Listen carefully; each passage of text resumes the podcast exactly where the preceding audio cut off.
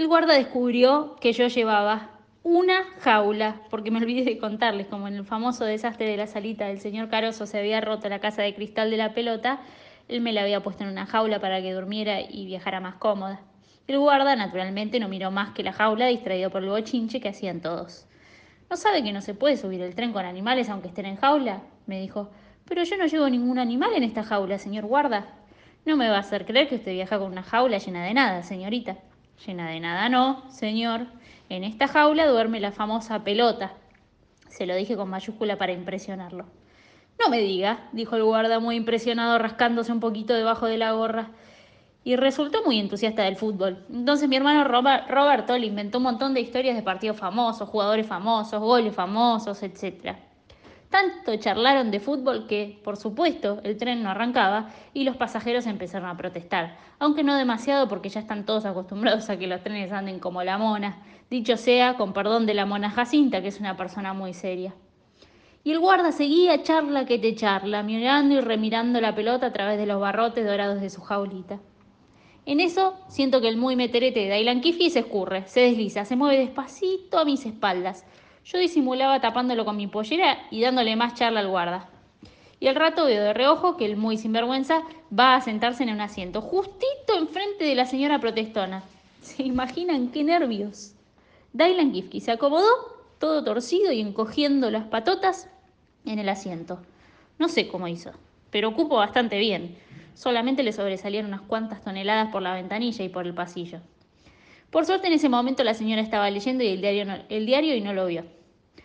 Yo le pedí al guarda que despachara el tren de una vez porque pensé, si Dailan Kifki se queda quietito y la señora sigue leyendo el diario, quizás lleguemos tranquilos a Plaza 11. Pero no.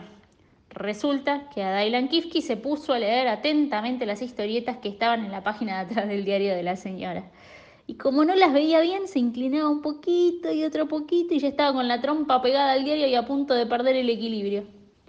Yo tuve miedo de que se cayera encima de la señora, de modo que traté de apurar al guarda para que apurara al maquinista, para que apurara al señalero, para que apurara al guardabarreras, para que apurara la vaca que estaba cruzando las vías, para que el tren pudiera arrancar de una vez. Y justo cuando el mundo, todo el mundo apuró a todo el mundo, y el guarda sopló su silbato y revolvió su pañuelito verde y el tren ya iba a arrancar, ¡zápate! ¿Creen que sucedió? Dylan Kifke se cayó encima de la señora. La señora dio un grito horrible. ¡Socorro! ¡Auxilio! ¡Asesinos! ¡Terremoto! ¡Catástrofe! Puro espaviento, porque Dailan Kifki no se había caído todo arriba de ella, sino solamente la cabeza. Claro que la cabeza, incluidas orejas y trompa, pesa unos cuantos kilos, pero de todas maneras no era para chillar tanto. Entonces yo traté de sacarle la cabeza de Dailan Kifki de encima de su falda Hice mucha fuerza, me ayudó Roberto, me ayudó el guarda, me ayudaron los embajadores, me ayudó mi tía Clodomira. Parece mentira, pero entre todos no podíamos alzar la cabezota de Dylan Kifki. Parecía encolada en las rodillas de la señora.